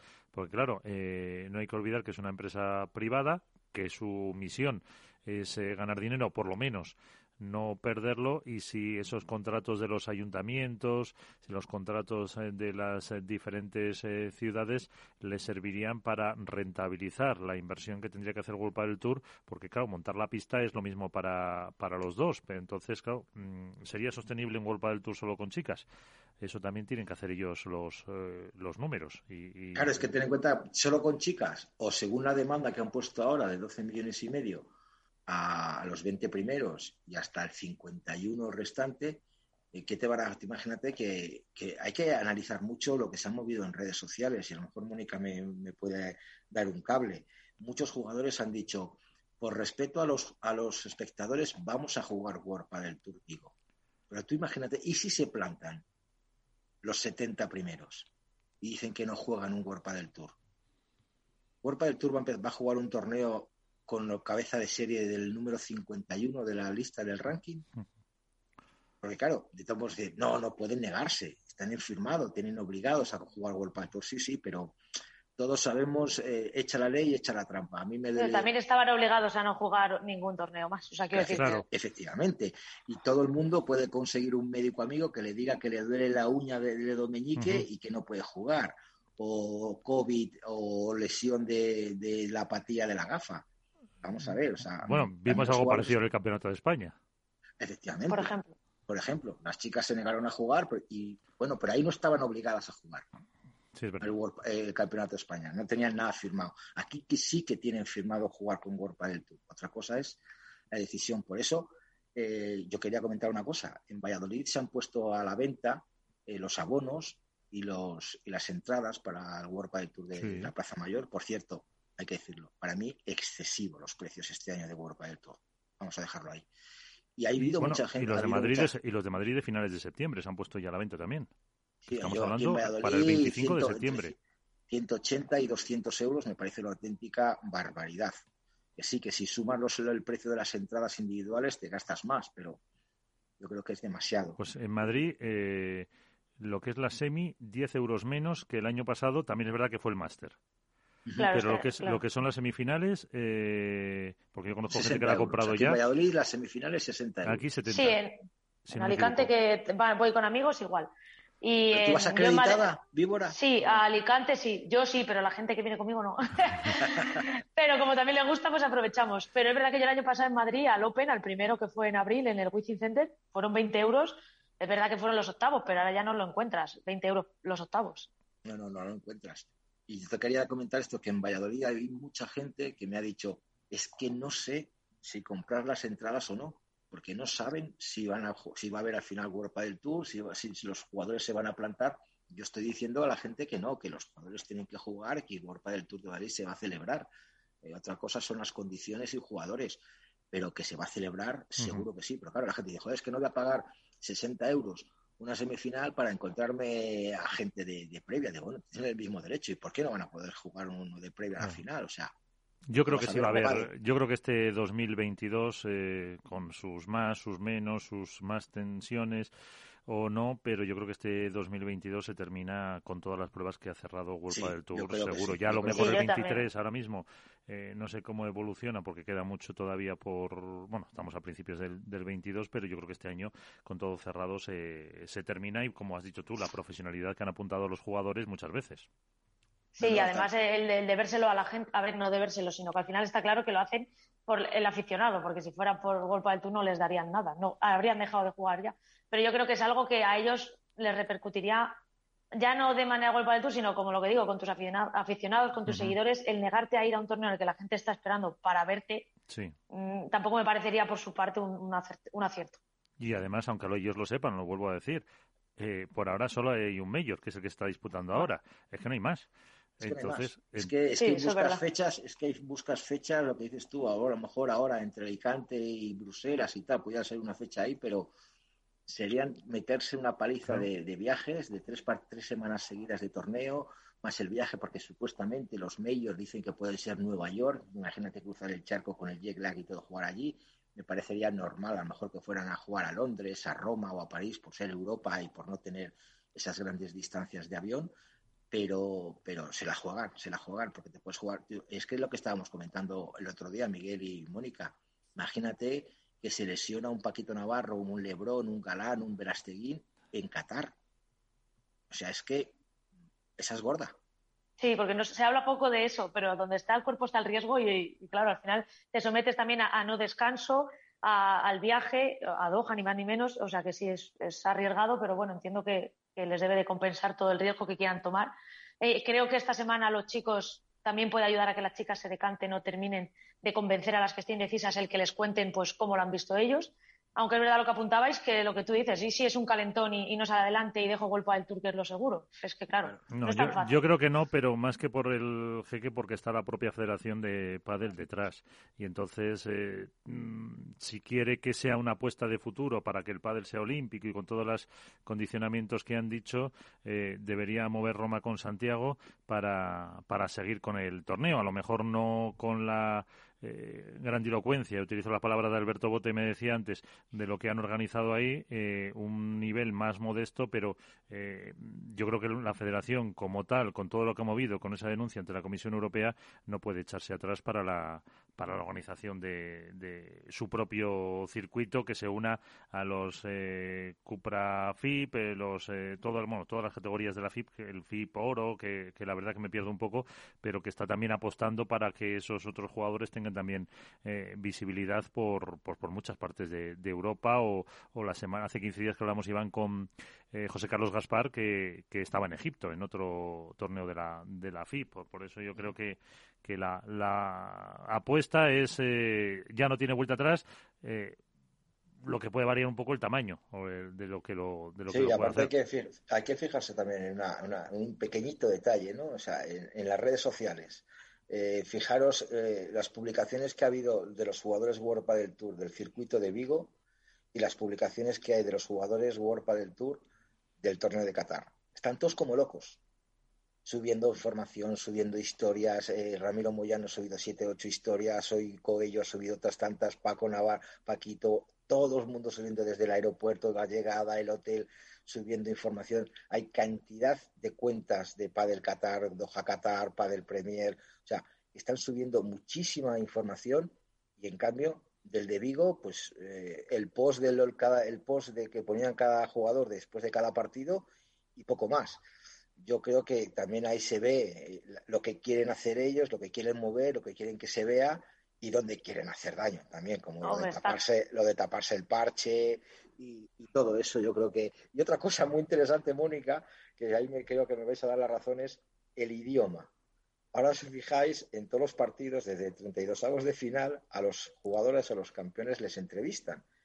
Claro, el 90% de los jugadores españoles no saben hablar inglés salvo ayer Mike Yanguas, que lo maneja perfecto tal, el resto necesitan traductor y necesitan todo, que es algo que si quieren globalizarlo, tienen que empezar a manejar ese idioma para poder eh, hacer las interviews, hacer las entrevistas, que, es algo que, pues, que ayer se vio mismamente con Momo y Javi Rico, con, la, con la compañera Bárbara Argentina haciendo la traducción, y que es algo que van a tener que, que mejorar mucho también para la imagen de ellos, de ellos mismos. Sí, ha, pasado en todos los, eh, en los tenistas, en, en, el mundo de la moto, eh, muchos eh, jugadores o deportistas españoles han tenido que, que, aprender inglés porque al final es, el, es el idioma en el que te, te mueves. en, en otras deportes es, es, lo normal y al final pues no te queda más remedio. O sea que se supone que lo que lo hará. Eh, enseguida vamos eh, a volver a, tratar este tema eh, y como un paréntesis que no hemos hablado nada, Iván, hasta ahora, enseguida volvemos a, hablar de Qatar, que esperamos protagonista. la final de chicos, que, me acabo, acabo de caer en la cuenta, lo has dicho Paquito, que no hemos hablado nada de ese primer triunfo de Paquito y Martín Dineno frente a Lebron y Galán. El año pasado, no sé si fueron cinco torneos los que ganaron seguidos eh, Paquito y, Martín, pero ninguno de ellos había sido contra la pareja número uno del mundo. Eh, también eh, la dos gana la uno en chicos y es significativo porque había algunas dudas en el primer torneo en el de Miami de Paco y Martín, pero, pero estuvieron en un nivel impresionante. No, no, la verdad que, que, sí, efectivamente es la primera vez que gana la número dos a la número uno. Era la primera vez también que las cuatro primeras cabezas de serie de, de chicos llegaban a, semifinales, porque siempre se colaba, como quien dice, un extra o un coello vela o tal, y bueno, esta vez han sido las cuatro primeras. Y yo creo que Paquito Navarro y, Martín Dineno hicieron una final muy, muy, muy trabajada, muy dura, que venían también de, de una semifinal contra de Extupa, que les costó muchísimo, con calambres por parte de, de Dineno en el último set, que tuvo que, pedir muchísima ayuda médica porque no, no podía ni, ni, jugar, no se esperaban quizá ese resultado, se tuvieron que poner el mono trabajo. Y sí, yo creo que respecto a la final, bueno, la final es que empezó con un 3-0 rápidamente para Ale, Ale, y Juan y se llegaron a poner un 5-1 a, a, su favor. Yo creo que ahí Paquito me lo dijo a mí, que no estaba, no estaba centrado, no estaba tirando bien los golpes, no, no, no sujetaba bien a, al galán atrás y bueno, que tuvo que eh, mantener el, tipo un poquito dinero, tampoco quería forzar mucho por lo que me dijeron, por, los, por, miedo a que volvieran esos, esos calambres, pero bueno, yo creo que, el 6-2 del primer set les, fue como una banderilla negra, a Paquito ya ya, ya dinero que, que les, les espoleó porque rápidamente, bueno, fíjate, te digo, el segundo set empezó con un break a, a, Martín Dineno, luego le hicieron un break a Galán, ya Paquito empezó a, a ganar. Eh, ahí ya, fíjate, los puntos eran mucho más largos, mucho más competidos. Eh, empezó a, a, meter mucho más volumen de juego eh, Paquito a, Galán, a intentar mantenerle atrás, sin querer arriesgar tanto en los golpes. Yo creo que, que eso, eso se, se vio reflejado en el, en, el, en el tanteador y sobre todo en el juego. Y luego, pues sí, sí que hubo muchos, muchos break y muchos contra break, pero yo creo que, por ejemplo, el último parte, el último punto del 5-3, que fue un punto de oro, que, que fue que él dio el segundo set a, Paquito Navarro 6-3, fue un resto de Lebron al cristal que, que como se puede considerar un, un, error no forzado, ¿no? Entonces, eh, el partido, te digo, fue como una montaña rusa, una montaña rusa de, juego en el que vi a un Lebron muy centrado, cierto, la gente, ya sabes cómo es, eh, yo tenía muchísimo público alrededor, empezaron a decir que sí, a ver cuándo salta Lebron, a ver cuándo se cae, estaba como más expectantes a, la reacción de Lebron, a las caritas que, que podía poner o si se enganchaba con su compañero, con el entrenador, que al propio juego que estaba desarrollando Juan, que para mí fue muy bueno, muy bueno y que supo, supo engancharse mucho con, con dinero, pero bueno, el resultado es el que es. Mónica, ¿cómo lo viste tú a los chicos? Pues es decir que cuando empezó el primer set no lo veía nada claro. Es más, te confieso aquí que quité la tele y recibí un WhatsApp de mi pareja y me dijo, pon la tele. Y dijo, vale, pongo la tele.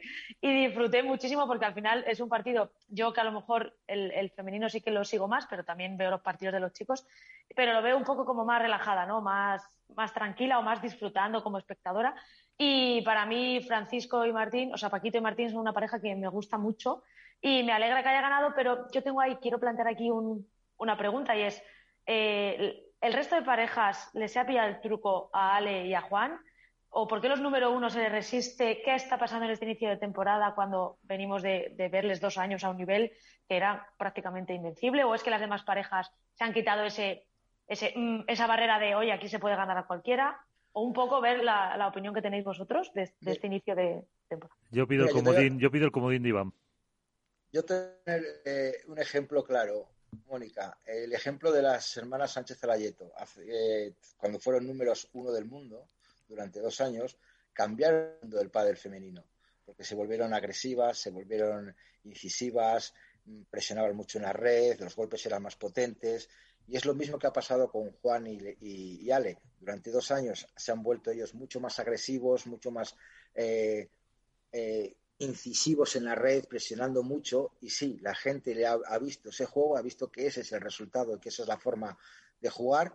Entonces ahora saben contrarrestar ese juego, saben hacer hacen mucho muchos jugadores hacen lo mismo como Sancho y Tapia que se han animado mucho la red antes veíamos ahora vemos ahora mismo a, a Martín Dineno rematar desde, desde su casa. Y antes era un tío que, no pegaba una bola por tres ni, ni de coña, ni, se la sacaba.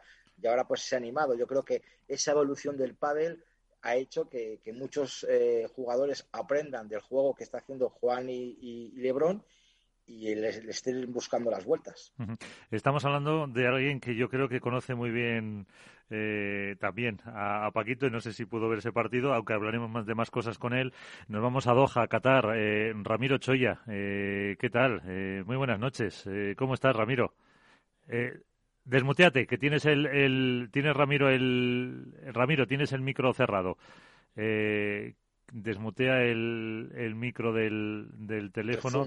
Para, eso ahora, eso Estábamos hablando de, de, cómo fue esa final de, de Paquito y Dineno ganando a, a Lebron y Galán, aunque no te queríamos que nos contara más cosas de Qatar, pero no sé si ahí tenéis la oportunidad de ver también los, eh, los torneos. Sí, sí, por supuesto que tenemos la oportunidad y además te diría que, bueno, tal como está aquí el pádel en, en, Qatar y en todo Middle East, que está creciendo una barbaridad, eh, lo que es difícil es no ver el partido, ¿no? Porque en cada televisión por la que pasas, pues, pues por supuesto lo que están echando siempre son, son las finales de los torneos. O sea que, que sí, sí tuve la oportunidad de verla y, bueno, de ver un partidazo que al final, pues finalmente Paquito y Martín consiguieron darle la vuelta y volcarlo a su lado. Eh, ¿Cómo les ves a esta pareja? Preguntaba Mónica, que está ahí, Mónica Montes, la víbora del pádel, si, si ya le han cogido un poco el truco todos a, a y Galán. Bueno, hombre, al final, evidentemente, a los números uno se les estudia más y se les ve más en vídeo y, y al final, pues bueno, cada uno va buscando un poco la manera, ¿no? De intentar contrarrestar siempre a la, a la pareja que está arriba. Y, sí, me imagino que todas las parejas ahora mismo les están jugando un poquito mejor eh, pero bueno, aún así, el estilo de Juan y Ale, cuando les la, la, pista les acompaña y encima ellos tienen la flecha para arriba, pues eh, me sigue pareciendo que es muy difícil de contrarrestar, ya que, bueno, eh, siempre juegan con, un, con, esa exuberancia física que tienen, que, que, les permite pues hacer las transiciones muy rápidas y tener siempre un plus de, de recuperación y de capacidad de definición con respecto a, otras parejas. Eh, bueno, y cuéntanos, ahí en Doha, ¿cómo se está viviendo ese Premier Padel? Lo que podemos ver a través de las retransmisiones eh, realmente es eh, impresionante. Las, se pueden ver las pistas, se puede ver la realización, se puede ver un poco mm, lo que nos cuenta también nuestro compañero Alberto Bote, Jesús Mata de Marca, que están ahí un poco todo lo que es el entorno. Y yo creo que que similar a lo que se vio en el mundial más o menos, pero con eso, con un cambio grande en lo que lo que está siendo un, torneo, ¿no? ¿Cómo lo estás viviendo tú allí? Sí, por supuesto. Vamos, yo ya lo viví porque estuve en noviembre en la World Cup. El torneo es exactamente igual, lo que son las instalaciones y los servicios que se están dando a los jugadores, pero evidentemente es un estándar de calidad más elevado al que están acostumbrados, ¿no? Por lo tanto, por los jugadores, pues están encantados, están ilusionadísimos y están disfrutando muchísimo de lo que es esta, esta semana aquí en Doha. ¿no? Ya te digo, es un escenario absolutamente nuevo y, bueno, y, ojalá pues a partir de ahora pues el estándar de calidad de los torneos pues, pues sea este porque verdaderamente es un, un gran salto de calidad. Eh, ayer, bueno, ¿os sorprendía o no también? Porque eh, había eh, poco público en las gradas. También es verdad que decían que seguro que un World del Tour en 32 avos tampoco iba nadie, pero por la afición que dices, yo creo que a partir de ya de cuartos semis eh, sí responde el público porque los cataríes, nos contabas cuando hablamos contigo, eh, pues no sé, hace unos meses que, realmente la afición eh, era tremenda, que contaba encontrar pistas tanto para chicos como para chicas y que, y que ese, pues, esa afición la que va a responder. Sí, seguro, seguro. Lo que pasa, bueno, como en todos los grandes eventos, ya sabes que, se va calentando el ambiente, ¿no? Se va caldeando a medida que van avanzando las rondas, ¿no? Y por supuesto que el jueves, el viernes y sábado veremos mucha gente. ¿eh? dentro de que aquí justo el día que termina el torneo es cuando empieza el Ramadán, que bueno, aquí cambian todos los horarios con, con, el Ramadán, ¿no? Pero por supuesto la gente está muy expectante y tiene muchísimas ganas de ver a 18 de los 20 eh, mejores jugadores del mundo, que son los que se van a dar cita aquí y estoy convencido que, va a responder y que van a disfrutar y como todo el mundo que ve el pádel de alta competición por primera vez, pues van a alucinar con, la velocidad a la que juegan estos jugadores, con las salidas de pista y bueno, con el espectáculo que, son capaces de dar. Está conmigo Mónica Montes, como te decía antes, y también Iván Hernández, eh, lo conoces a contrapared. Eh, sí. Iván, ahí tienes a, a tu amigo Ramiro. Don Ramiro Choya, un placer Hola, saludarte. Te tengo miedo, que tú siempre eres muy agudo. que no, que no, que no, que no. Iván, soy bueno siempre. Iván es un cachito, es un cachito de pan. Eh, Lo que pasa es la fama que me han creado estos, por decirlo, capullos de que mis compañeros de radio que siempre me presentan como que voy con el cuchillo entre los dientes. No, que no. Iván, Iván a mí me encanta, me, me encanta la manera que tienes de hacer periodismo y las preguntas que haces. Me encanta, porque siempre son verdaderamente buscando, eh, buscando que el entrevistado se salga de la respuesta estándar. Me encanta, de verdad. Menos cuando me bueno, no, no, no, cuando te toca a ti te gusta menos, ¿no? Hombre, yo, a lo mejor suelo transmitir a lo mejor las preguntas que a lo mejor otros compañeros no se atreven a hacer o las preguntas que yo oigo por la calle que es a lo mejor a lo que les interesa a los aficionados al pádel, ¿no? Teniendo a Ramiro Ochoa allí como gran entrenador y gran eh, promotor del pádel en Qatar, tú has dicho que las instalaciones son perfectas, que, el estadio es sensacional, que todo estaba más o menos organizado en función del circuito de la Copa del Mundo. Eh, ahora la pregunta es clara, ¿estas instalaciones o este trato crees que se va a trasladar a otros major que haga QSI a lo largo del mundo? Iván, eh, no lo sé, evidentemente aquí en Doha las facilidades son máximas, ¿no? Porque de cara a la consecución de, instalaciones, de sponsor y demás y tal, pues, pues realmente aquí en Qatar pues, pues, resulta muchísimo más sencillo. Vamos a verlo, ¿no? O sea, todos estamos a la expectativa, ¿no? De que cuando se juegue en París o en otras ciudades, pues se pueda mantener, ¿no? Este, este estándar de calidad tan, tan, tan elevado, estos premios tan, tan elevados, ¿no? Pero bueno, de entrada yo creo que mm, eh, la organización se merece un margen ¿no? De, credibilidad porque hasta ahora lo que estamos viendo es absolutamente impecable. y aparte el trato no solo a los jugadores, sino por lo que nos comentan eh, los compañeros, el trato a la prensa, el trato a los entrenadores, las instalaciones. Eh, en París a lo mejor sí que se puede dar igual por el mero hecho de que el presidente del QSI sea el presidente del PSG y tenga más facilidades de organizar todo esto. Pero yo voy ahora un paso más adelante, eh, Ramiro. ¿Qué puede pasar en el mundo del pádel después de, este torneo y todo lo que está arrastrando con World Padel Tour? ¿Cómo lo ves tú desde allí? Bueno, yo estoy un poquito lejos, no es que quiera eludir la pregunta, Iván, pero me parece que después de haber jugado este torneo ya el escenario es completamente distinto, ¿no? Ya, por decirlo de una manera, no, no, no hay marcha atrás, ¿no? Ya los jugadores han jugado, han jugado la primera prueba, ¿no? Y a partir de ahora, pues yo creo que esto no se va a detener. De cómo respondan los actores principales en esta película, pues ahí ya no lo sé yo y no lo sabe nadie. Eh, cómo se va a desarrollar a partir de ahora, eh, cómo se va a posicionar World del Tour o, o, QSI, en fin, eso ya no, lo sabemos, ¿no? Pero que lo más difícil era hacer la primera prueba y que se está haciendo, eso es un hecho. Y a partir de ahora yo creo que se abre un escenario que es muy difícil de adivinar para, para cualquiera, incluso para los que están más cercanos al, al pádel profesional. ¿Y tú en Doha en función de qué estás? ¿Estás entrenador, observador?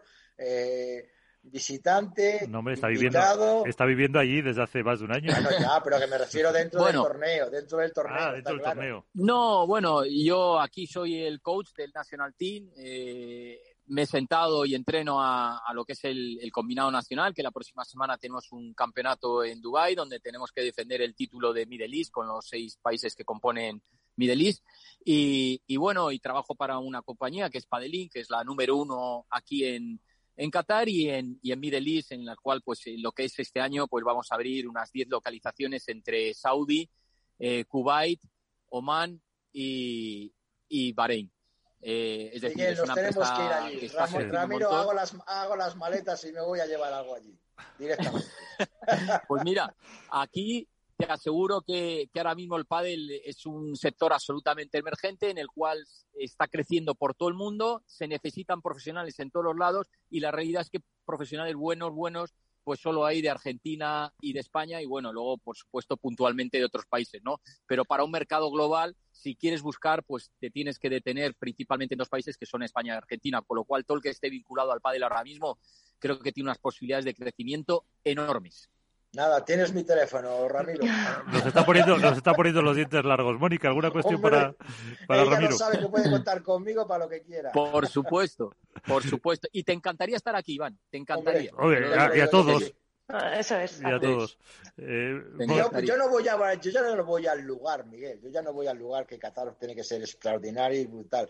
Yo voy más bien a, a lo que él sabe, a lo que Ramiro se quiere decir es que, que donde haya pádel y esté Iván, Iván está feliz. O sea, me da igual que sea, que sea Qatar, que sea Zambia o que sea Nueva Zelanda. O sea, yo me refiero a eso, que a mí por ayudar al pádel me da igual donde esté y donde tenga que ir. Bueno.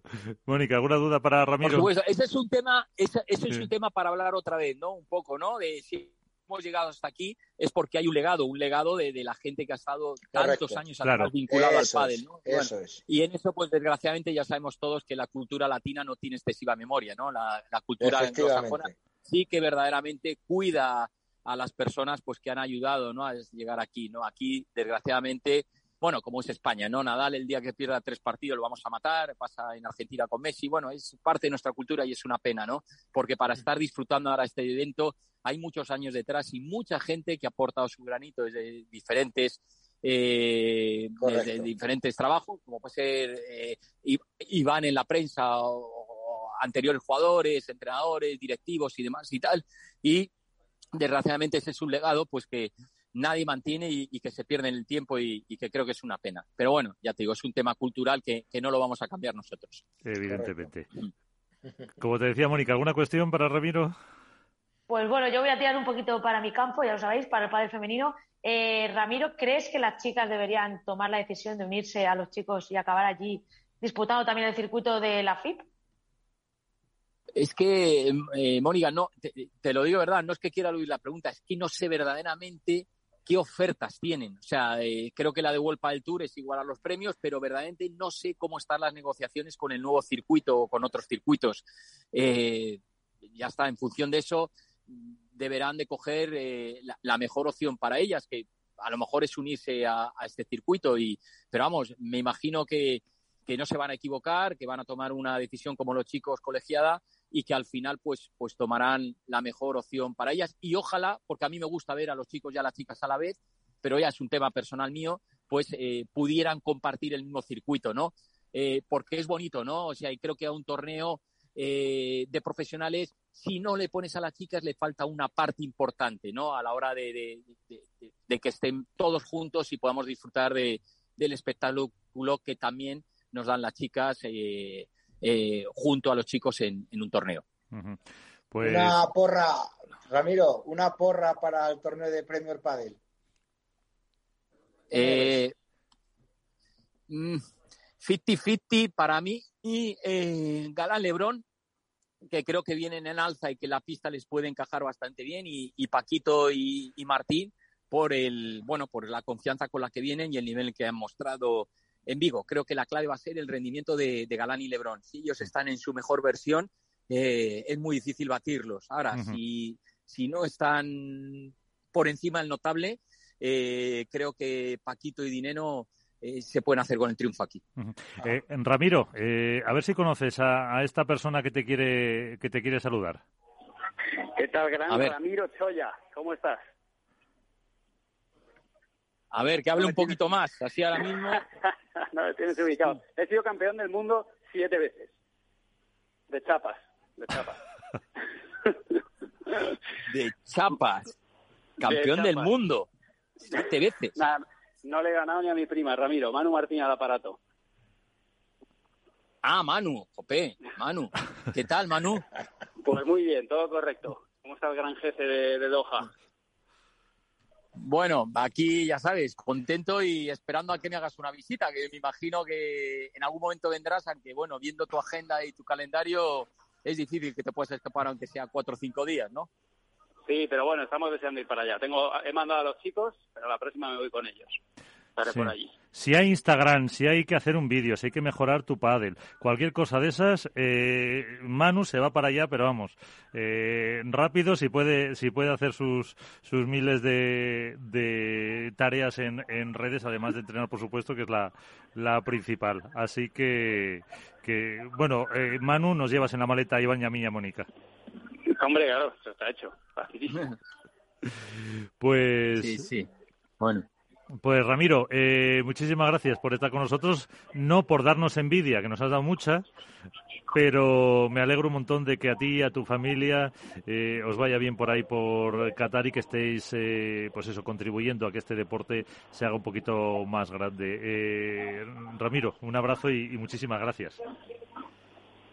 Pues muchas gracias a todos por contar conmigo y que aunque aquí estoy estupendo, de verdad que quiero muchísimo a mi país y que por supuesto lo extraño y os extraño a todos y sigo toda la actualidad del pádel profesional eh, sin perderme absolutamente ninguna noticia y, ya te digo que bueno que uno está muy bien aquí en Doha pero que al final España es mucho España y, y también se la echa mucho de menos. Pues Ramiro, seguiremos en contacto. Un abrazo, amigo. Bueno, un abrazo, a ti, Miguel. Muchas gracias por contar conmigo. Adiós, Iván. Adiós, Manu. Adiós, Mónica. Chao. Pues eh, fíjate, eh, nos contaba Manu que está en Qatar, pero están abriendo, están abriendo, te quedas por aquí, ¿no? están abriendo clubes en eh, Arabia Saudí, en Emiratos, en Bahrein, en Kuwait. no veas la envidia que nos ha dado por ver un poco cómo está evolucionando el mundo del pádel, cómo está cogiendo ese auge en, en, ese Middle East, como dicen, Oriente Medio, eh, que tú también has estado por allí, Manu, pero dice que el, auge es eh, imparable y sobre todo un, un recado que, ha dejado Ramiro también dice que, mm, pues que se está valorando un poco la cultura de todos los que han hecho algo por el pádel en, en, España. Eh, que tú además sí has estado también por esas, esas zonas y lo conoces, ¿no? Está siendo bastante efervescente ¿no? el crecimiento del pádel por allí y, esto es algo que notamos, bueno, yo creo que, prácticamente todos los jugadores han pasado ya por allí, ya no solo ahora a competir, sino a realizar cualquier tipo de evento. Y bueno, pues esto es parte del crecimiento natural del pádel, que ya hemos vivido orgánicamente en países de Escandinavia, ahora lo estamos viendo en, en, pues eso, Oriente Medio, y que también está pasando en Centroamérica, Sudamérica ya estaba un poco más, más desarrollado, ¿no? Pero principalmente Centroamérica, iba a pasar en Norteamérica. De aquí a, no sé si serán meses o años, yo creo que más, tirando a meses.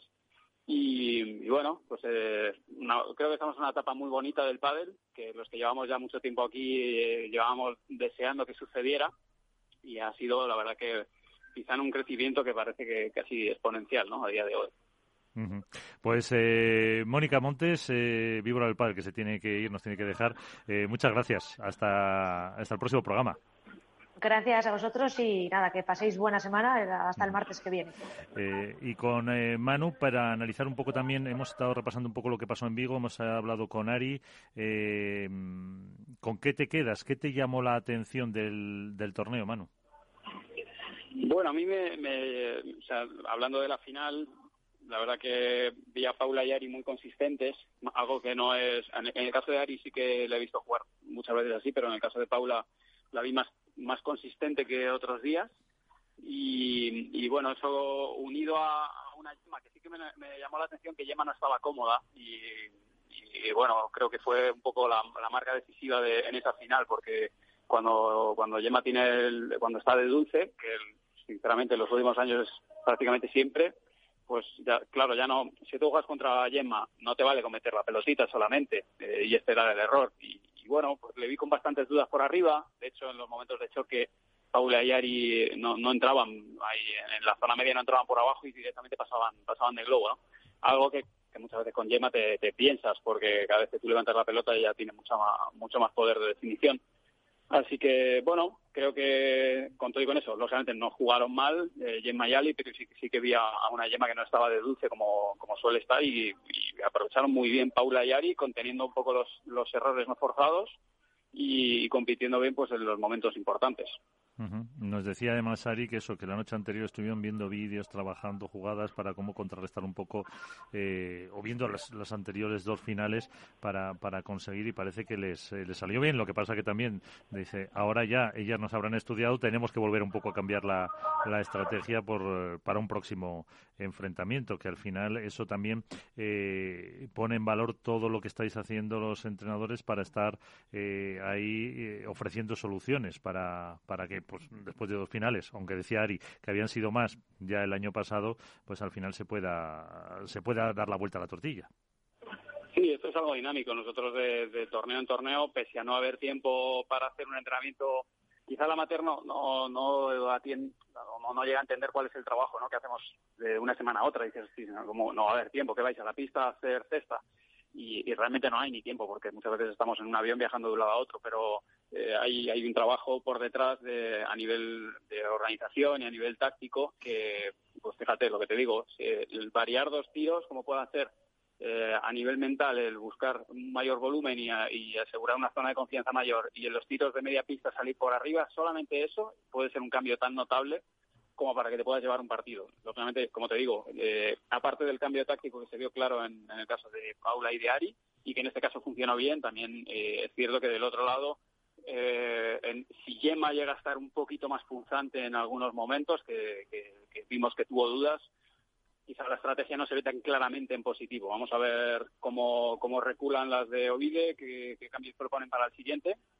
Y bueno, creo que es lo bonito del pádel, ¿no? De ver que hay propuestas distintas de un torneo a otro y que, los jugadores evolucionan y aprenden. Manu, buenas, buenas noches, soy Iván. ¿Qué tal, Iván? Muy buenas noches. Bien, lo primero me gustaría preguntarte cuál es el estado físico de Elia Matraín después de, la lesión de, de Vigo, cómo se encuentra, qué es lo que tiene y qué previsión tenéis para ver si va a llegar a Alicante o no. Porque está claro que Getafe ya hemos visto en redes sociales anunciado por, por Carolina Navarro que no podéis estar. ¿Cuál es el estado físico de, él y qué es lo que le ha pasado? ¿Qué, lo que es, qué es lo que tiene? Bueno, pues él tiene una sobrecarga y en el caso de tener rotura, de hecho, después de la resonancia es muy, muy pequeña. Lo que pasa es que ya era el segundo torneo el que estaba con molestia. Y, y bueno, lo que le aconsejaron los especialistas era que parara podría competir probablemente si nos pusiéramos borricos, pero claro, nos exponemos a, poder tener una rotura mayor. Entonces, eh, bueno, ella ahora mismo está haciendo doble sesión de fisio y, se encuentra mejor. Este jueves vamos a empezar a tocar la pelota sin prácticamente movimiento e iremos, pues eso, increciendo según nos vamos acercando al torneo de Alicante, pero hemos priorizado asegurar el, torneo de Alicante, que nos jugamos más puntos. Eh, los challengers nosotros nos podemos manejar en, dejarnos un par de challengers sin, que eso no nos penalice en puntos. Y, bueno, así hemos hecho. Al final, esto es algo que ya sabemos, hay muchos torneos, la, pista es una pista exigente y, tampoco es que eh, vayamos muy bollantes de, de, años ¿no? en, el equipo como para, para poder recuperar. De físico vais bien, pero de años vais, vais cargados de peso, ¿no? Vamos fumando, sí, vamos fumando. pero, pero bueno, eh, al final es eso. Nosotros sabemos que el estilo de juego también de él y pasa por mucho volumen, mucha pelota. Raro es ganar partidos eh, como lo ganaron en la primera ronda, de hecho, de, de Vigo. Ojalá fueran muchos así, pero la realidad es que con lo competido que está y el estilo de juego que tiene Eli, pues eh, Eli tiene que estar perfecta, impecable a, nivel físico. ¿no? Así que hemos, hemos tomado esta decisión, priorizar y, seleccionar eh, pues para poder estar a tope en el siguiente Open. ¿Qué te parecieron las gemelas Sánchez Celayete en las semifinales contra la Porque yo, vamos, por lo que, yo, el primer set, un 6-4 rápido para las gemelas, pero luego de repente, no sé si viste tú el cambio que se produjo, el bajón de un 6-1, 6-3, eh, Mapi no, no, metía bien la bola, Majo no sé que se la veía cansada, pero mejor sí un poco pesada de piernas. Eh, ¿cómo, ¿cómo, viste ese, si viste ese partido? Que no sé si lo viste, ¿cómo, cómo lo viste? Yo, a ver, lo vi a trozos, pero sí que es cierto que al final hay que valorar el número de partidos que va, que van, que llevan las, eh, las jugadoras. Para que tengas un dato, el otro día cuando nos fuimos al tercero con la lesión de Eli, llevaba, eh, llevábamos dos horas y cuarto. Eh, o sea, los, partidos hay algunos que son muy pesados para llegar a rondas finales, a instancias finales, y, y ahí se nota ser cabeza de serie, se nota muchísimo.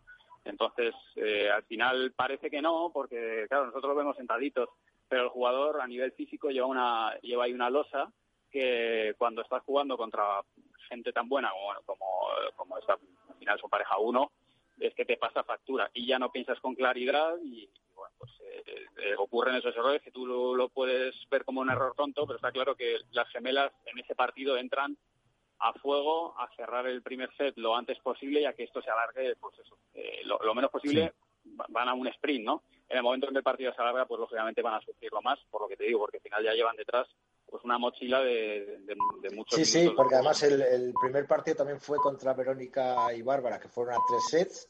El segundo fue contra vosotros, 7-5, 4-6, 1-0 y lesión de Eli. También otros, como que dice, casi tres sets.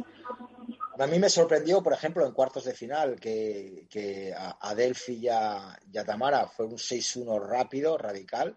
Y luego, claro, a lo mejor sí, eh, la semifinal ya, ya pesaron demasiado las piernas, ¿no? De, encontrarse a, a Gemma y Ale, que, que están muy fuertes y que el juego a lo mejor no era lo que mejor. El juego que tienen ellas no era el más adecuado para la forma física de, de las Alayeto, que venían ya muy cargadas de peso. De, de, Delphi y de Tamara, además hay un mogollón de puntos de oro, no sé cuántos hay, pero hay un montón. Entonces, al sí, final, 10, 10, le dijo, dijo Delphi que había perdido 10 puntos de oro. Claro, tú ves el marcador y dices, ah, bueno, pues este es, un, es uno, bueno, al final eh, ha sido corto, pero pero la intensidad, lo que es el, el, peso de un partido a, nivel de, de, lo que te carga mentalmente, de esa intensidad mental que te supone y de esa carga, eso, eso no es medible ni por el tipo de juego en ocasiones ni, ni por el resultado. Entonces, está claro cada vez que tú vas a un punto de oro, y eso nos pasó también en nuestro partido. En nuestro partido tuvimos siete puntos de oro, eh, perdimos seis, y te digo, las gemelas están jugando muy, muy bien los puntos importantes. ¿eh?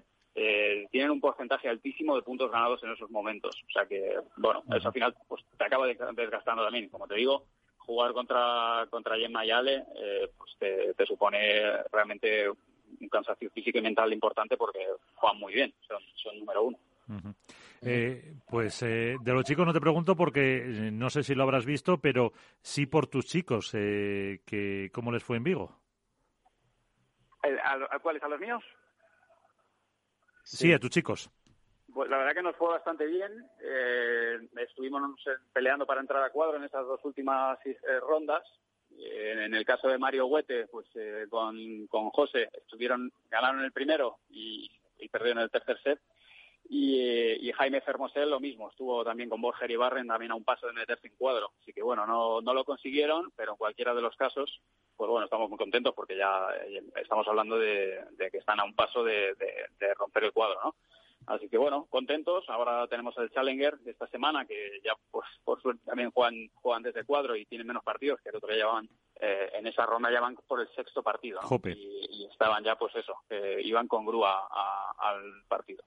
Eh, y nada, a ver si en este se, se nos da mejor, pero bueno, estamos realmente eh, muy contentos de, de haber tenido buenos resultados. Uh -huh. Por eso te preguntaba, porque había visto eso, que, que, esa pareja había ido avanzando, pero claro, la paliza de partidos es eh, tremenda. Pues, eh, Manu Martín, muchísimas gracias como siempre por estar con nosotros. Eh, te seguimos en redes sociales, en Mejora tu Padel. me gustan además particularmente esa review, me las miro siempre, de, de palas, de tal, de ataque, y, y lo de algunas aspectos técnicos que nunca mejoro, pero bueno, yo poco voluntad. Que hay que practicar, Miguel, no ya, solo con ver a mano uno aprende pádel. Ya, ya, yo teoría sé mucha. Lo que no, pasa que, no, lo que pasa que ya vamos teniendo una edad, Iván, y, y, ciertas dolencias físicas que nos impiden jugar mucho. A ver si ya conseguimos hacer la comida famosa de la radio y antes hacemos un clinic Manu Martín, Capital Radio, para que nos eh, los conceptos básicos. Manu, lo de la comida lo sabía, lo del clinic, igual que él me acabo de enterar, ¿eh? ya lo he liado, ya lo he liado. Pero bueno, pues Manu, como siempre, un placer. Muchas gracias.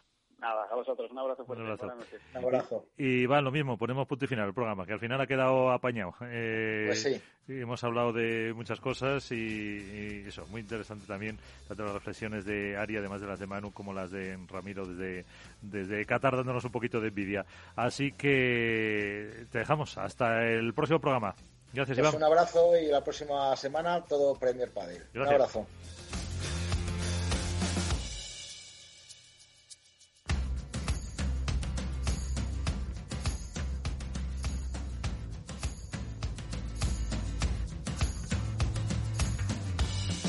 Pues nos vamos, ponemos punto y final a este programa en el que hemos analizado sobre todo pues las dos cuestiones candentes de la actualidad ahora mismo, lo que ha sido la prueba de Vigo con Ariana Sánchez, también hemos hablado de Premier Padel con Alberto Bote, con la propia Ariana, con Ramiro Choya de Qatar y el análisis técnico de lo que pasó en Vigo con Manu Martín, con Iván Hernández contra Pared y con Mónica Montes la víbora del Padel, Miki Garay en la parte técnica, les habló Miguel San Martín.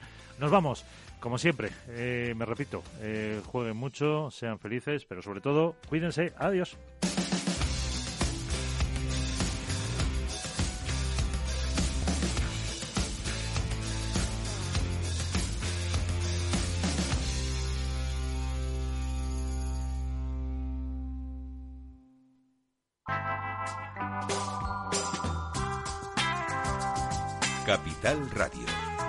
Música y mercados.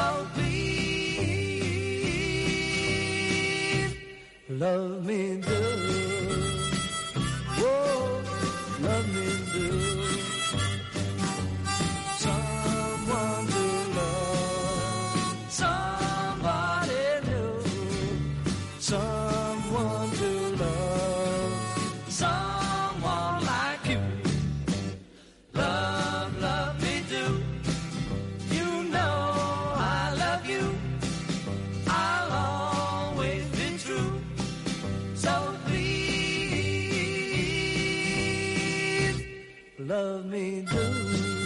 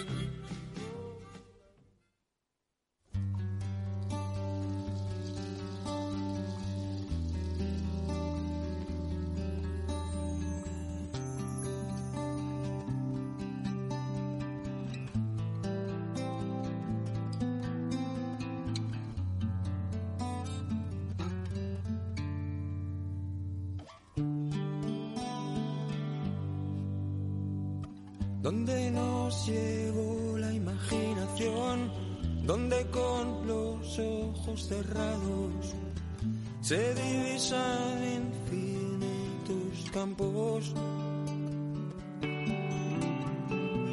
donde se creó la primera luz, germinó la semilla de cielo azul.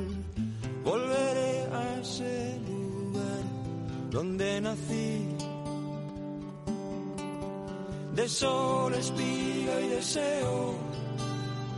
Son sus manos en mi pelo, de nieve, huracán y abismos, el sitio de mi recreo.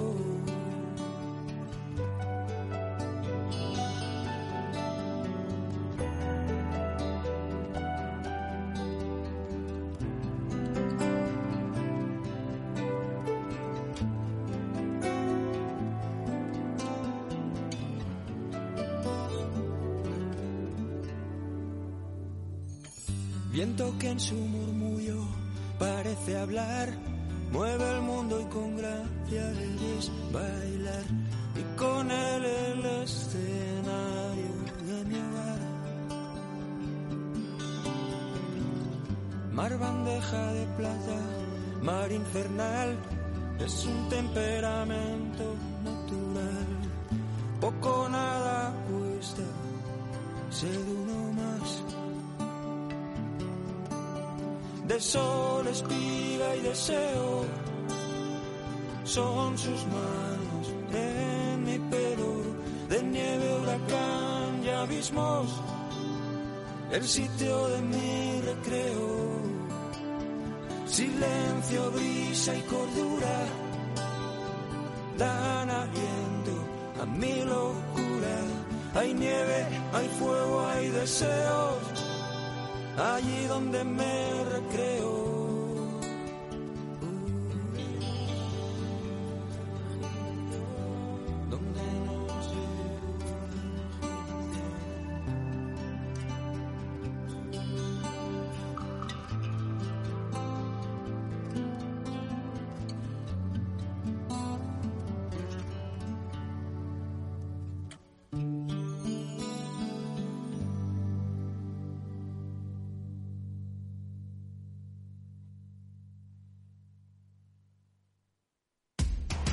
Información, análisis, previsiones, recomendaciones, todo lo que necesitas saber para tomar tus decisiones de inversión en Mercado Abierto, de 4 a 7 de la tarde con Rocío Arbiza, Capital Radio.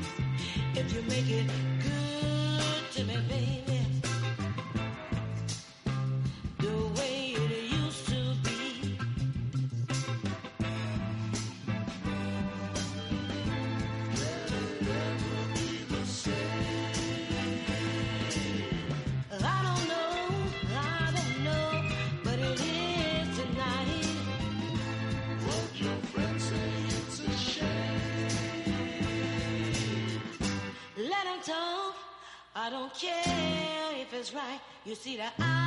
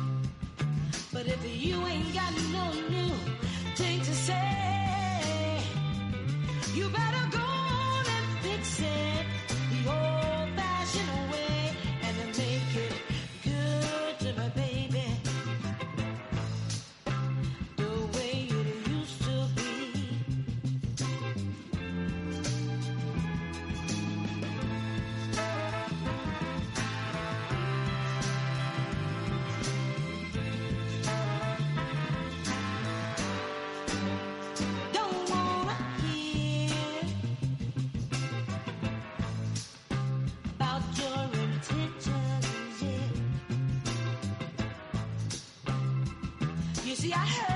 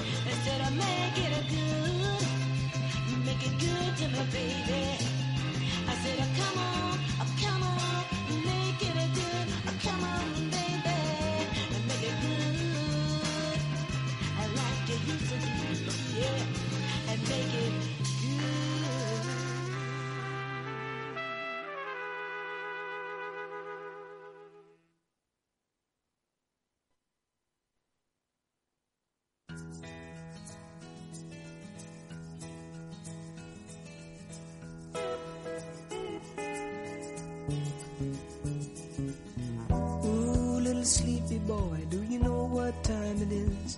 Well, the hour of your bedtime's long been past. And though I know you're fighting it, I can tell when you rub your eyes, you're fading fast. Oh, fading fast. Won't you run, come see St. Judy's comet roll across the skies and leave a spray of diamonds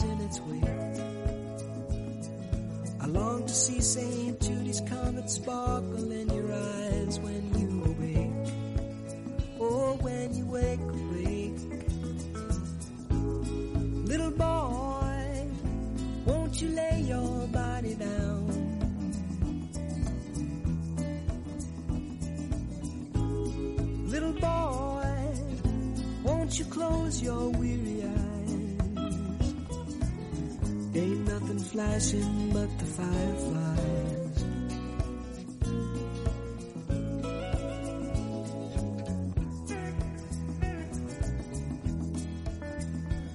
Well, I sang it once and I sang it twice. I'm gonna sing it three times more. Gonna stay till your resistance is overcome. Cause if I can't sing my boy to sleep, well, it makes you famous, daddy. It looks so dumb. Won't you run, come see St. Judy's comet roll across the skies and leave a spray of diamonds in its wake? I long to see St. Judy's comet sparkle